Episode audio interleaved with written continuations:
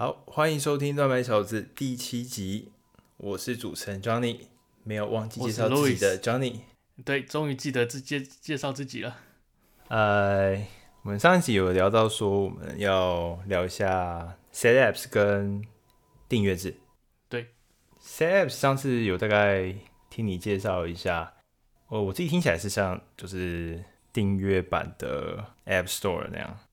对，就是它它集中了很多。那种小软体啊，小东西，那你只要付，然后在它在它的商店上，所以说你只要付那个商店付那个平台月费，那你就可以在你里面那些软体中随意载随意用。所以它有什么不错的软体，就是吸引你要去用 Set Apps？它其实呃有一些比较有名的，就是那个 Status Menus，就是你可以在右上角那边看很多什么风扇啊、CPU 温度那那个那个那个东西。哦哦。还有一个是 Clean My Mac。就是就是有点就反正就是清理垃圾什么那一类的东西，那真的有用吗？还呃，我是不知道到底怎么有没有真的有用啊。但是他每次每次都说他清了很多东西，有心安，对心安。还有一个是 Bartender，就是你可以控制右上角那些 icon，就是你可以隐藏啊或怎样。我不知道有我不知道你有没有用过，没有啊。那他还他还有一些 VPN 啊什么有的没有的一些小东西。那我觉得。很可以理解，就是因为他因为他这样做嘛，所以可以帮助一些小开发者曝光他的东西，不然你永永远也不会，永远没有办法找到他们的东西。然后再来是他们他们在他们的官网上有公布说说他们所有那个库里面所有的 App，就我觉得这是不就是你可以在订阅之前看就可以知道说里面有什么东西哦，不像是不像是 Netflix，你订阅之前你根本不知道他现在有什么片，哦那你可能想看你可能想看一个某一部片，结果发现台湾根本没有，或者说你的区域根本就没有。对，这种事有可能发生嘛？嗯，那再来是它其实也不是说非常贵，那就是我觉得是一个还可以接受的范围，就是大概十块美金左右吧。等下你你花了十块美金一个月，然后要去调整右上角的一个 icon，还有其他还有其他功能，就是可以什么比较好的那个 screenshot 之类的，都是一些小东西。嗯，对，那这这就是那就你刚你刚提到这个问题，就是我觉得它很大的缺点的部分了。就是说，因为毕竟它都是一些小东西嘛，所以说很容易被取代。像你刚刚说的，就是我付了十块美金一个月，然后去调一调右上角的 icon，然后去用一个不一定可以清理我的硬碟的东西，或者是显示风扇转速，那这些东西其实都很容易被取代，所以会觉得说很没有必要一定要订阅它的东西。好像 GitHub 上面随便看一下，也有可能找得到类似的东西。对，说不定你自己调就调出来了。然后再来是因为都是小东西，所以你自己你即使自己去他们的官网单买下来，说不定三十块而已，那你似乎不用订阅，为了这个小东西订阅整个整个月付十块的东西，嗯，所以就我就觉得我整体用用了一年下来，我觉得不是说非常的值得。然后再加上我觉得最让我不不喜欢的一点是说它，因为我有我有蛮多台电脑的，所以它要使用多装置的话要另外加钱，这件事情我就觉得非常的麻烦。那我因为在然后因为因为这个原因，所以我只有使用一个装置，那就变成我只有一台电脑上可以用那些小东西、小工具，嗯，就导致说它的我对它的粘着度没有很高，因为我在另外一台电脑上完全不能用这些东西嘛，嗯，所以就后来就变得渐渐变得可有可无，后来就几乎大概有半年的时间我就都没有再用了，所以这个是不推荐乱买的东西，对，不推荐乱买的东西，这是乱买的后果，对。其实我我之前看那个自己的一些账单啊，就是看完账单之后，有可能有时候会发现自己好像订阅了不少东西，然后其实都可能都一两百块一两百块一个月，可其实加起来其实还蛮多的。有时候在就事后想想，其实还蛮多的。就就觉得订他可能订阅的东西，然后你可能就订了就忘记了，然后也忘记去取消。那很多时候其实就是会有很多呃你根本不需要的东西，或者是你根本就是超级少用的东西。对啊，那刚刚说那个 Set Apps 会需要，如果要多装置使用的话，要加钱嘛？嗯，那那最近 Netflix 也似乎也在尝试类似的事情，就是如果你跟别人共享一个账号的话，它会透过某一种机制、某一种算法，那你有可能会需要再另外加收钱。那你对这件事情有什么想法？他他是指说同一个同一个账号下。然后不同用户，然后是指电视装置在不同 IP 下，他要去取消就是共用账号的问题吗？对，就是他。我目前看到的是说，他会根据你，他只会抓你的电视，也就是说你的装置，你你的五五台装置可以共同使用，你只有你只能你只能用一台电视。当如果有另外一台电视在其他的 IP 登录了，那他很有可能就会跟你收费。但是这、哦、这个东西目前好像只有在南美实行而已，就是不知道它到底会不会推到全球。哦，对，目前好像是只有在南美洲做实验而已。不过我觉得最主要的核心问题还是在它最近的算财报啊，或者说它的订阅户其实都表现的不是很好。然后它加上因为它有大量的影音的资料，所以影音内容这么多的情况下，制作成本一定非常高。所以我觉得它应该有点入不敷出的情况，所以在想看是要怎么样赚钱。不过他们目前都还没有想说要呃放广告，就是想要在其他地方看能不能再多从用户身上多榨一点钱出来。可以理解啊，因为他毕竟拍那些东西要花很多钱，然后他也要花很多，他势必也要花很多钱去跟人家买版权，让他的片库看起来比别人大很多。嗯，那就他可能跟那些谈条件的过程啊，或者是自己拍摄的花费，会导致他有很多很多不必要的支出。未必是不必要啊，就是很多支出。嗯，所以所以你都你就是除了 Apps 啊 Netflix 之外，你还有订阅什么东西？我有 YouTube 的会员，就是 Premium 那个，就是可以当广告，然后可以当音乐用嘛。之前有稍微提过。哦，那是个好东西，那是个好东西。对，那是个好东西。呃，因为因为我一我已经有这个会员很久了，我不知道现在有看个 YouTube 影片有这么多的广告。我之前去用，我之前去朋友朋友家看朋友的电视，然后他播 YouTube，天哪，这广告也太多了吧！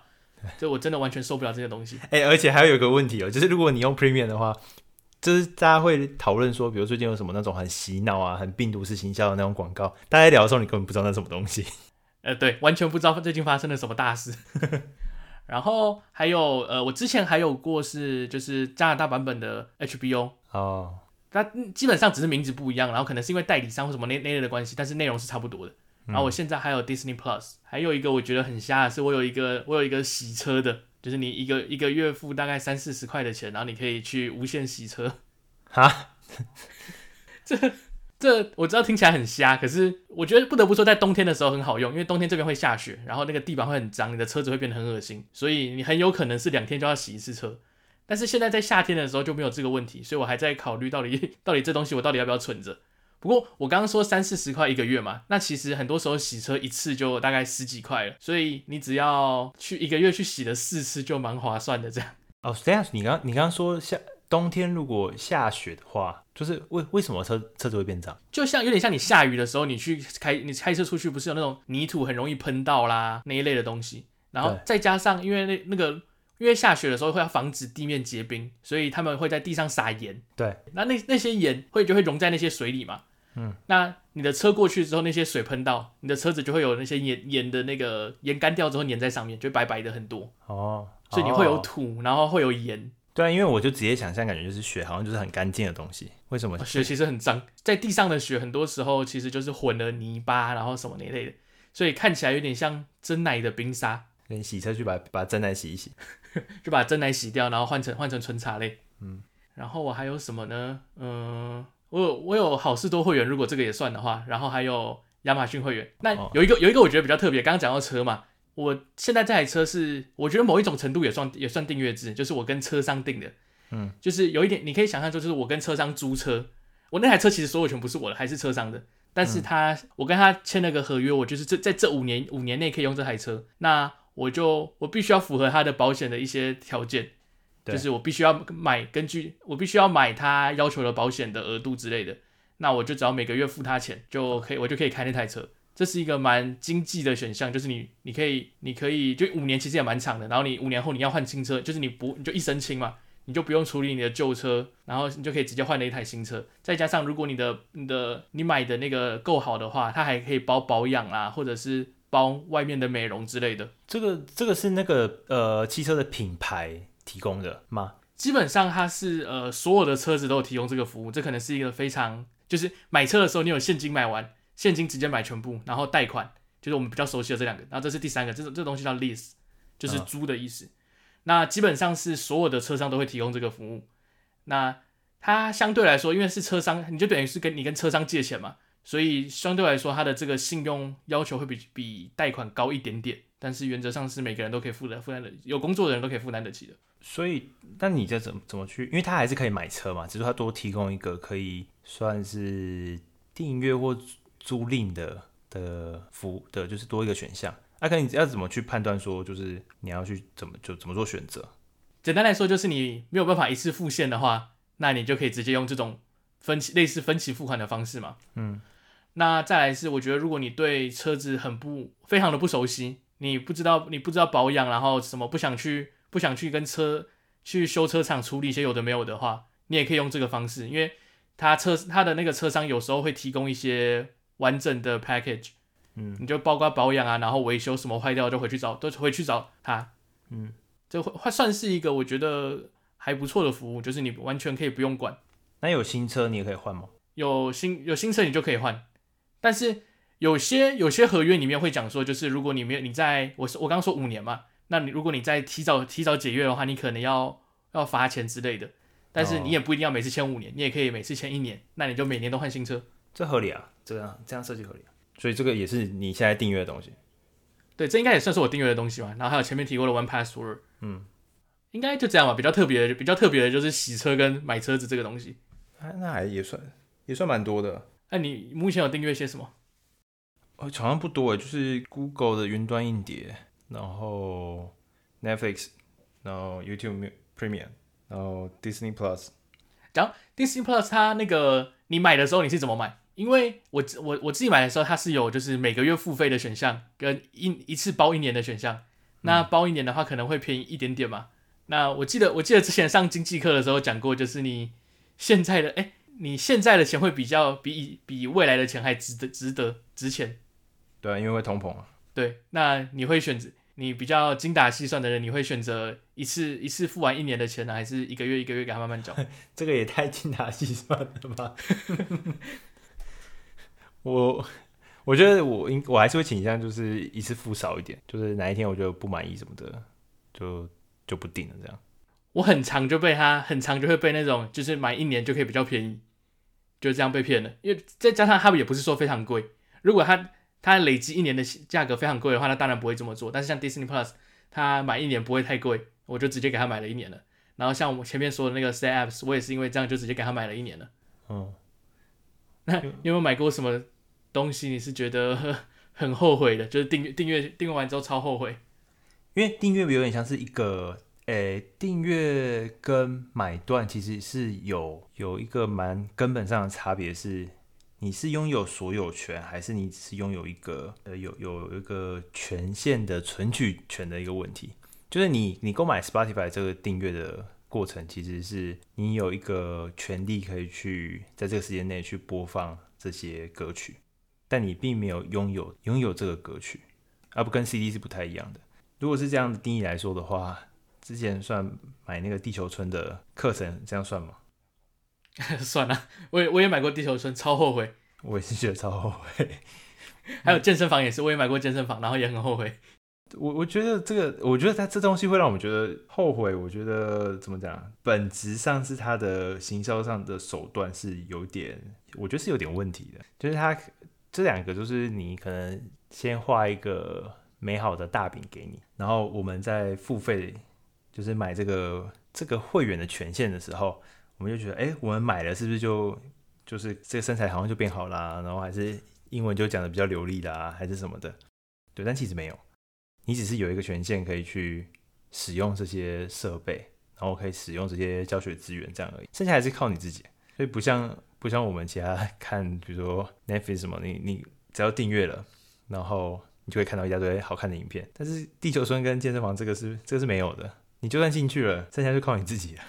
但他们在行销推广的时候就觉得，哦，你好像买了这个啊，然后你就可以拥有什么什么东西啊，然后好像就买了以后就就好像就的确就没他的事了啦，剩下就是我的事情了。只是 我就会有种错觉，就是你好像买了，你付钱了，你好像就可以拿到你应得的，殊不知这个应得还要再加上你的努力才有办法拿到。就就突然让我想到你前之前讲那个 Headspace。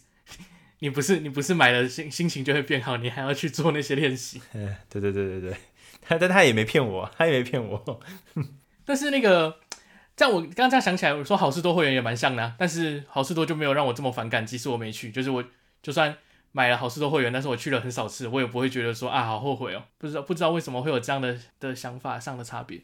好说进去还蛮爽的啊，就是你进去也不用努力啊，坐下去坐下来然后吃烤鸡就可以了，很像也是有道理。就它不像，它不像健身房去，你去去了之后，你还要再另外，你还要再另外做运动，会很累。对啊，但是这也是一个很好笑的事情诶，就是因为你去健身房是一件不开心的事情，嗯，就是因为很累嘛，那你还要你还要必须要自动自发的去，这样才会回本。对啊，那这这两件事情本身上就是矛盾的，所以他们一定会赚钱。对，但是看到这矛盾的人，就始终不会去买这种东西，也是被骗了很多很多次之后才才领悟的道理，决定 才决定肯定不要买，对，下定决心绝对不要买，不管多便宜。对，其实其实其实如果这样子看啊，就是这些会员制的东西，回头看手上拥有就是目前有在订阅的方案，有时候想想好像不是那么必要。比如说像我目前看 Netflix 好了，你你一个礼拜大概会看多久的 Netflix？你自己觉得可能也没有也没有很实际的，就是计时过。我顶我最多最多一天看一小时吧，说实话，就是可能我中午吃饭的时候看一下，然后晚上吃饭的时候看一下。但是晚上的时候有可能会看 YouTube，看别的一些其他东西。哦，所以一个一周大概七个小时。对，一个月，他一个月是多少钱？我认真不认真不知道，二十几块加币吧。三，我可以三百多块之类的。看七小时，一一个礼拜看七小时，我觉得还蛮多的。一个月看三十个小时，差不多十五部、十四部电影，然后三百多块，好像还行啊。对，所以其实。如像我一个礼拜，也许我就说一个礼拜连点开都没有点开过，就根本完全没看过 Netflix。然后我就觉得其实好像这样子还蛮亏的。但我觉得更亏的是什么？更亏的是我花了时间看，然后看了一个我觉得不是很好看的东西。然后我发现 Netflix 真的是一个很强大的公司，它不是很自，就是比较有名是它的推荐系统嘛，跟 Spotify 一样，它推荐系统很厉害啊，各种机机器学习啊什么的，很先进的尝试。那我觉得它最厉害的就是如果他们目前有他自己的 IP 的内容，然后他是就是你一进首页，然后他就是直接在最上面的那个 banner 的位置，然后播出来给你看的那个东西。如果是他目前就是最核心、最热门，然后一直狂推荐给你的 IP 内容，那部一定很难看，没有例外啊！有啦，怪奇物语还不错啊，最近的那个 Gray Man 这样子。哦，那个我还没看，不是 Gray Man，Gray Man，对 Gray Man，那个那个还蛮好看的。但 anyway，我觉得他经常推的那东西真的超难看的。有一件雷神不知道拍了什么东西，拍了两部，两部都很难看。这我是觉得最浪费钱的地方。我花了时间来看你的东西，然后这东西真的很难看。我会我会觉得 Netflix 它比较就是这订阅那那些东西没有说非常划算，是因为因为我一天一一个月虽然可以花蛮多个小时在看影片的，但是因为像我刚刚说的，就是可能有 HBO 还有迪士尼，那这这些东西分散下来之后，那未必。未必是一个非常值得的东西吗？我我觉得某种程度上，我们不退订，有点还有一点那个社交的一些恐惧的问题。就是当大家在聊说最近在红什么东西的时候，也会想要有一个参与的参与的感觉。比如最近也许可能在前阵子可能在红什么那个那叫什么，我连看都没看，那叫什么？呃，鱿鱼游戏吗？是这样讲吗？哦，Netflix 上对，鱿鱼游戏。对，像这个，就对我来讲，我完全没兴趣。但因为大家都在讲嘛，所以我可能也会强迫自己去看个一集之类的。但如果我退订了，我好像失去了什么，我好像与什么与什么东西就是断掉了连接的感觉。我觉得这件事情，那个迪士尼就做得非常的好，他把这件事情发挥到极致。因为他只要每次出了 Marvel 有关的电影或者是影集，就会造成很大的话题嘛，甚至之后的电影跟前面跟跟他跟他平台上的东西也会有关联。嗯。那你为了要跟上这些东西，所以你必须要订了整个迪迪士尼的这个服务。嗯，那其实对我来说，很多时候我看迪士尼也只有在看 Marvel 的东西而已。不，为了我不想要漏掉任何跟 Marvel 有关的东西。嗯，不然其实理性上来说的话，应该不会订，不应该订阅迪士尼。对我来说，所以觉得不同品，就是不同的这个平台，它有它的定位。我今天看到有一个文章，它有一个说法，我觉得蛮有趣的。他说 Disney Plus 是糖，然后 HBO 是酒，然后 Netflix 是毒，那这这个意思就是说，比如说像 Disney Plus，它就是比较可能也许比较温馨，或者比较对比较温馨的内容吧，或者因为比较多卡通还是什么之类的，我猜应该它是应该这个意思。那 HBO 因为它本身对内容的制作，就是对影片早期的投资是蛮挑的，所以他们对品质跟品味的，就是控管是是蛮好的，所以它的量其实不多，但他们的 IP 的内容都是质量都很高。因为对导演啊、制作组的选择也是蛮计较的。Netflix 就比较不一样了，他们追求多元，然后加上他们就是用算法在做驱动的公司，所以你用算法驱动的结果就是你要符合大部分人的口味，那就是要快要爽。那某种程度上就是品味上、风格上就是不会是不会是太好的东西。你看久了总觉得看好像很伤身体的感觉。我之前听说，就是台湾的 Netflix 现在都在很很多时候都在主打韩剧，这是真的吗？真的啊，没错啊，因为它 Top Ten 总是有韩剧的。所以我觉得仔细想想，可能呃撇除这些原因之外，我觉得我觉得是对我来讲，对我来说是需要去考虑要不要退订 Netflix，因为我看的时间不多，然后我觉得里面的内容也是怎么讲参差不齐，也不是说到真的很好看，有时候就只是要就是追个流行，要看一下什么东西，Spy Family 啊或什么的，但我觉得不看好像也还好，但我花了更多时间是我看了觉得这是一个乐色这样。我是比较没有那么挑，我是我觉得它对我来说还算是一个某一种程度有点必要的存在，但是很像不是说一定非常的必要，因为之前他是他在在那边说就什么什么分享的功能要要要取消啊，或者是要加钱的时候，我就真的我就真的很认真考虑过，我到底是不是应该要取消这个东西，嗯。但是目前为止，毕竟他也还没做嘛，所以我也还没有非常确定有有什有什么想法，我应该怎么做。但是像我刚刚说，就是我有我有 Netflix 有迪士尼，那我可能可能会迪士尼是会先被牺牲的吧。嗯，但我觉得那个就是这种串流媒体在在中国那边，就是比如说腾讯啊，或是爱奇艺啊，他们之前做那种哎、还有什么芒果 TV，他们做那种很变态的东西叫超前点播，不过现在应该没有了。它就是呃一部片要上的时候。你可以买它的超前点播，那你就可以先看。比如说《怪奇物语》在七月二十号要上映，呃，Part Two，然后你可以买超前点播，于是你可以在七月十七号先抢先收看《怪奇物语》，你不觉得这实在很变态吗？公然的抢钱，这真的是公然抢钱，而且你必须要买，不然你没有买的话，你就会四处被暴雷。对对对对对，没错。然后另外另外一个是，就是他会，他还有一个是说在，假设是一个浪漫喜剧片或者爱情片，然后男女主角准备要接吻的时候，就是一一部片比较高潮的地方，哎，他就出现马赛克或是涂掉，哎，你可能要花一块钱解锁这个画面，这样，太瞎了吧？我跟你讲，他们什么都想得出来，那真的，哎，这真的太土匪了。对啊，不过还有那个你要你要付钱才可以看最后一集哦，不然我不告诉你结局是什么。对，不不过这个好像后来就是，呃，他们好像是过了几年，然后风评很不好，然后所以就逐渐没有这些东西了。不过我想这个在其他其这个世界其他角落的市场是没有人可以接受这种事情的。但是你会你会为了就是提早看到或听到一些东西去付钱吗？像是我知道有些 YouTuber 或者是有些有些 Podcast，他们他们会说就是如果你付他月费。那他们会在别的平台提早上市，他提早上线他们的东西。嗯，好像不会。我是我是不会啦。我觉得这些东西本来就是应该这样这样讲有点夸张，但是我觉得极端一点的讲法就是这些东西本来就是免费的，那为什么我要再另外花钱去看？就是我再等个两天就是免费的了。对啊，不过好险，就是目前我们使用的影音的平台还没有想到这么猎奇的赚钱方法。真的是土匪了。所以，不过我我觉得那时候我大概去看了一下，就是对岸的观众或是这些 YouTuber 什么的，他们其实有分享到一件事情，是我在台湾比较少听到，就是他们他们对于订阅制的处理方法，居然有一种反订阅制这种核心商业价值的使用习惯，我觉得超奇妙的，就是他们居然会取消订阅。就今天我今天比如说《怪奇物语》在七月上的时候，那我就只订 Netflix 七月。那我看一看，好，我七月结束我就退订了，我就再来就不看了。所以他自己会再去设备说，可能接下来会哪个平台会有什么好看的东西，然后他去订那个东西，然后看完，然后就把它取消了。他们居然有这种习惯嘞，这是一个非常极致的精打细算嘞。对啊，我知道可以这么做，但是我从来没有想要这么做。对啊，对我，但我觉得这样做其实还虽然很麻烦，但我觉得其实还蛮好的，就是因为你你真的不用，你可能真的去花钱的时候，你才会去比较。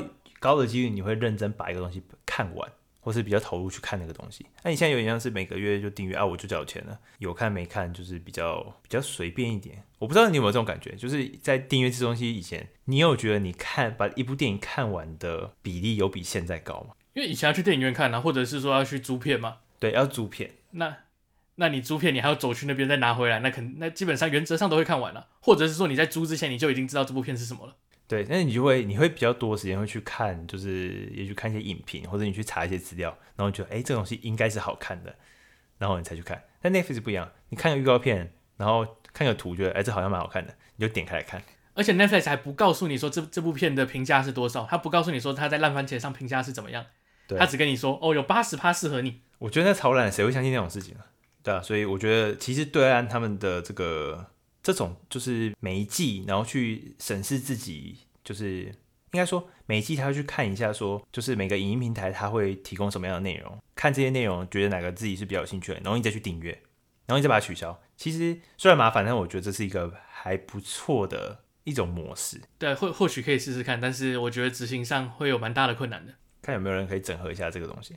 就最佳秘籍，今年应该订阅一月订阅什么，二月订阅什么，三月订阅什么。对，哎，说不定可以耶，就是有些文章说不定可以这样写，因为他们其实有很多文章会解释，会会会写说，就是哦，五月的时候 Netflix 会有什么新片上哦，然后六月的时候迪士尼会有什么？对对对，然后讲到这个，就是呃，就是因为我们常常订阅东西嘛，然后我们又不知道自己在订，就是目前已经订了什么东西，然后就这样一直摆着，一直被扣钱，然后所以有一个有一个 App 有个服务，它叫做 Truebill。那它是可以去追踪，然后告诉你的，呃，显示你这个月就是，诶、几月几号啊？然后比如说在可能 Apple TV Plus，然后可能扣了多少钱，然后几月几号又扣了多少钱，然后可能已经订阅多久这样子，它会显就会显示这个这样子的东西给你，然后你可以在上面可以直接做退订之类的。那你知道它是怎么追踪的吗？它是你要登录 Netflix 账号给他，还是他会，呃，你要登录银行账号，还是信用卡什么之类的？应该是这一类的吧，我不确定他怎么做到的，我只是看他的介绍，就是好像可以，他可以干到这件事情，说不定也是手打，就是你自己说，哦，我这个月订了 Netflix 什么，然后他只是每个月提醒你，哦，也也也有可能，不过它就是一个视觉化，让你让你知道说你有花这个，就是你有这笔费用在这个地方，感觉这这感觉蛮蛮会需要的，可以来试试看，嗯，就是你可以有需要的可以就是去追踪一下，当然我我们目前没有收到厂商任何的赞助。如果要赞助的话，哎，Truebill 在这边哦。但是我觉得 Truebill 这个地方好笑，就是它可以就是追踪你目前订阅了什么东西，你有哪些东西是订阅制的。然后如果你觉得花太多钱，你应该可以取消那个订阅制。但是好笑的地方就是 Truebill 本身的收费就是订阅制的，所以你订 你订阅了一个 订阅制的服务来追踪其他订阅制的服务。你应该是要帮我打他们的，你怎么也加入他们？对。那我们因为前前面有提到，就是说 Netflix 它有最近财报有点问题嘛，没错。就如果发挥创意，你是 Netflix 里面的人的话，你会你会提供什么样的解决方案？我我不知道哎，因为他因为他目前就是订阅户跟他的一些营收来说，好像是至少今年 Q one Q two 都有都有一些下滑，但是呃。我觉得最核心的问题，你你觉得就是串流媒体已经遇到市场的天花板了吗？我觉得某一种程度上是，因为你毕竟能一般人能看影片的时间就是这几个小时，哦，那这么这么多独占的平台，然后有要要来抢这几个小时，嗯，所以势必它肯定肯定是有一个底，会会有一个上限在那边的。那以我自己来讲，我觉得我已经我已经订阅了多到我看不完了。不过我觉得这个蛮奇妙，就是它它下滑了。还是它就是进入了高原期，我觉得这这两个有点有点不太一样。但因为 Netflix 目前就是遇到各家的大头，比如说 HBO 啊、Disney Plus 啊、，F T V Plus 啊，然后跟派拉蒙这一类的那个平台，其实我觉得压力算蛮大的啦。可是 Netflix 算是最大的，它的片数也最多，那知名度肯定也也不会输他们太多。那到底为什么他们可以把 Netflix 打得这么惨？我觉得在内容上还是有点差，就我刚刚就是有个比喻嘛，就是三家的那个平台，他们各自的定位跟品味，我觉得还是有差的。另外一个是，我觉得 Netflix 其实除了它提供影音随选随看的这个功能以外，其实它我觉得缺少了太多的可以延伸的价值。比方说，它我。当时他在早期刚出来做 Netflix 的时候，我记得他们有朋友的社交功能，就是他可以去看朋友他看了你的朋友看了什么东西，然后推荐什么东西。那我觉得这这个功能很重要。可是为什么现在没有？就就是像 Spotify 那样吗？就是我可以订阅别人的清单什么的。对，甚至你可以看他现在在听什么东西。虽然我不见得，我我不见得我会去播他的东西，但是我可能会看得到他现在正在播什么。就我追踪的人，他现在在播什么东西这样。对，但是 Netflix，比如说我们可能就会讲，比如说我现在我我是一个看完 The Gray Man 的人，然后我觉得非常好看，那我可以推荐你看。那如果你能看到我在最近，我就有点像是看那个什么 PS 那样子，我刚玩了什么游戏，然后我对这游戏，就是我在这游戏投入了多少时间，然后我给这游戏的评价多少，那你把它放到电影里面。就是我最近刚刚看完，如果你看有个在 Netflix 上面看有个资讯，我最近看完了《The Gray Man》，然后我看完的趴数是九十八趴，然后我最后评价是五颗星，那你会不会看？你看呢、啊？对啊，这个比什么 Top Ten in Taiwan 这个来的来的好吧？这随便一个就是其实不太需要动，不太需要什么很复杂的推荐系统的东西，我就觉得就很有用了。那为什么不做？你们花这么多时间在搞这些 AI 的东西，那你社交的东西为什么不用？然后你硬要去搞一个，就是什么哦，这个八十趴就是 match 适合你，谁会相信这种东西？所以你是觉得他应该要把他的软体做得更完善一点？对，他也他有很多的，就是其他的附加价值可以往上去叠，那可以这个部分可以去增加他在用户彼此可以有那种那种束缚的效应。比如说，如果如果我退订了，那我是不是就会失去了更多？不只是看不到这些电影。我还会少看到别人推荐的东西，还有其他一些社交的功能。就我去，我会跟这个平台上面的粘着度应该会提升才对。但他没有往这个方向去去做啊，我觉得很奇妙，还蛮有道理的。我自己我自己想到的是说，我你就就是以前以前在玩线上游戏的时候，不是有那种月卡跟点卡的分别？嗯，就是你可以包月嘛，就像现在的那点卡，你可以扣二十点，你可以看一天或者是几个小时。嗯。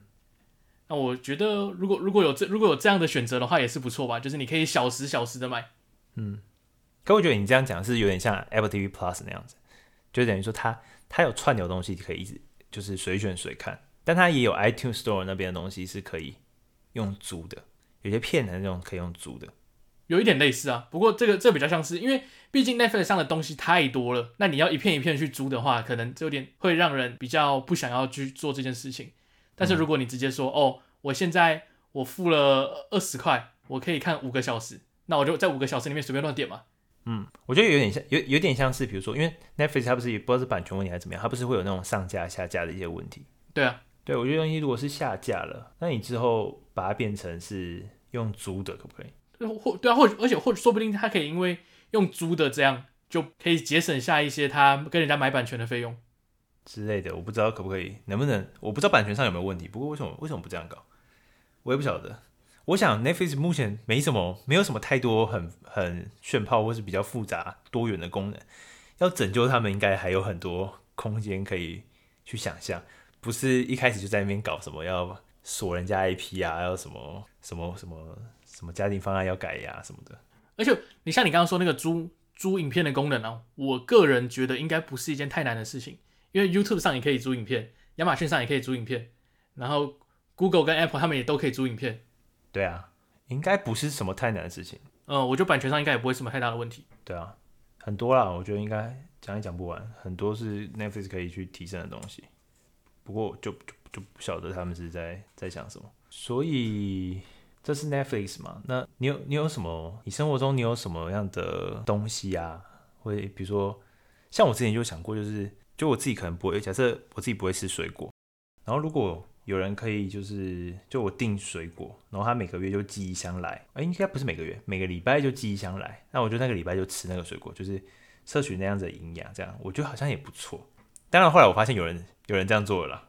我其实有类类似的东西，就是 Meal Kit，就是他每个礼拜每个礼拜会寄一些寄食谱跟他所需要的材料给你。好。然后就是你就不用去超市嘛，那你不会煮东西，他也会教你。那你不会抓分量，他也都帮你抓好了。就是他就用牛皮纸袋装好，就是哦，今今天这一餐就是这些东西。那食谱是意大利面，那你就这样煮吧。哎、嗯，所以所以他是随机给你的吗？还是你你去选的？你在每个礼，你每个礼拜，他是一个一个一个礼拜来的，那你可以去选。他他是大概就是十个里面，然后你可以选，看你要选几个。